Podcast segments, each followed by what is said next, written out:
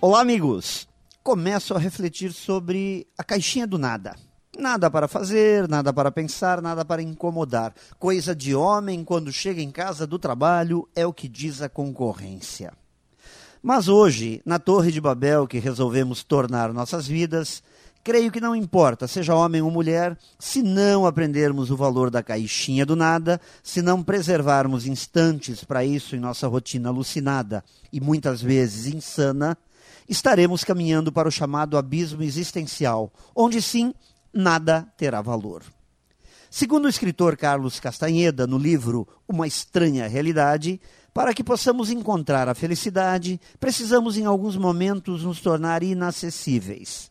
Segundo Castanheda, temos que sair do meio do caminho movimentado, buscar um lugar de silêncio para a alma, onde as ambições cessem, onde os desejos e desafios possam dormir.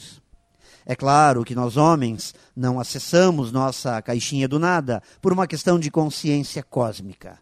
Creio que isso se dá mais no sentido de não pirar com as pressões do dia a dia ou da nossa falta de habilidade em lidar com elas. É como uma chave de segurança que entra em modo off. As mulheres se mostram muito mais fortes e competentes para as pressões e dores da vida. Provavelmente por isso são multitarefas e desprovidas da caixinha do nada. Estão sempre ativas, enquanto nós desligamos rápido. Mas creio que todos podem ter muitos ganhos criando em suas vidas momentos em que simplesmente entrem em off, saindo dos caminhos movimentados e respirando por alguns momentos.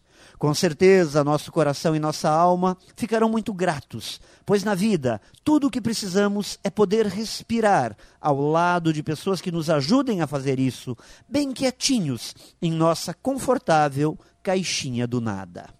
Pense nisso e saiba mais em profjair.com.br. Melhore sempre e tenha muito sucesso!